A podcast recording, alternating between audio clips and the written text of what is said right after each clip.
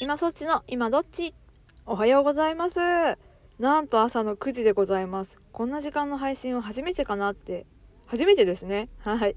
で、あのね、あの、まあ、ラジオの方がね、MBS の落選しましたっていうのをね、分かって、まあ、皆さんと昨日ねライブ、配信でおしゃべりをして、一晩明けまして、なんかね、すごい、こう、すっきりしていて、超すがすがしい気分です。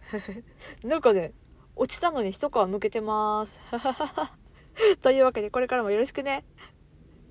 はい。でね、あの、昨日はね、もう気分よく、さっと寝ようって思ったんですよ。で、全然眠くならなくて、でやっと寝れたのが多分1時ぐらいなんですよ。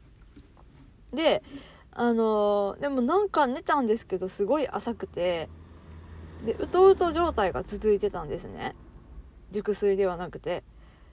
で、まあまあこうまどろんでる状態で、長男の、ママママって叫ぶ声が聞こえて、で、どうしたと思って、最近寝てる時にそういうこと、本当に減ってたんで、で、え、どうしたって言ったら、あの鼻が詰まってしんどいと。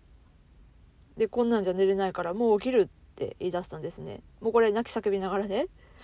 で、起きる、まあ時間にもよるわと思って、スマホをね、ピッてた触ってさ、見たら、2時46分だったのよ。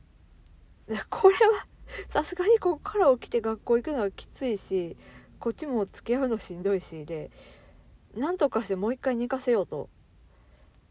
で、泣いたら余計鼻は出るから、とりあえず、あの、下に降りておいでと。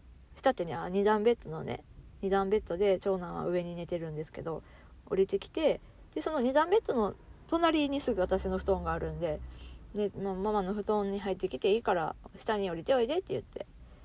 だもう、学校行かない行かない休むって言ってて。でもおでこ触ったら全然熱くもなくて、確かに鼻は詰まってたんですけど、まあね、それでね、何回起きたのかな、朝、学校行くまでに。もう2人とも多分ほぼ寝てなくて、多分旦那も寝てなくて。で、まあまあ普通にね、元気に行きましたけど、ね、せっかくこう、まあ、熟睡したかったのに、全然寝れなかったっていう感じです。もう久々にこう、なんていうんですか、新生児と付き合ってたような気分でした。はい。というわけで、今、あの、人とね、あの、待ち合わせをする間までに収録しようかなって思って思いつきで喋っただけでございました。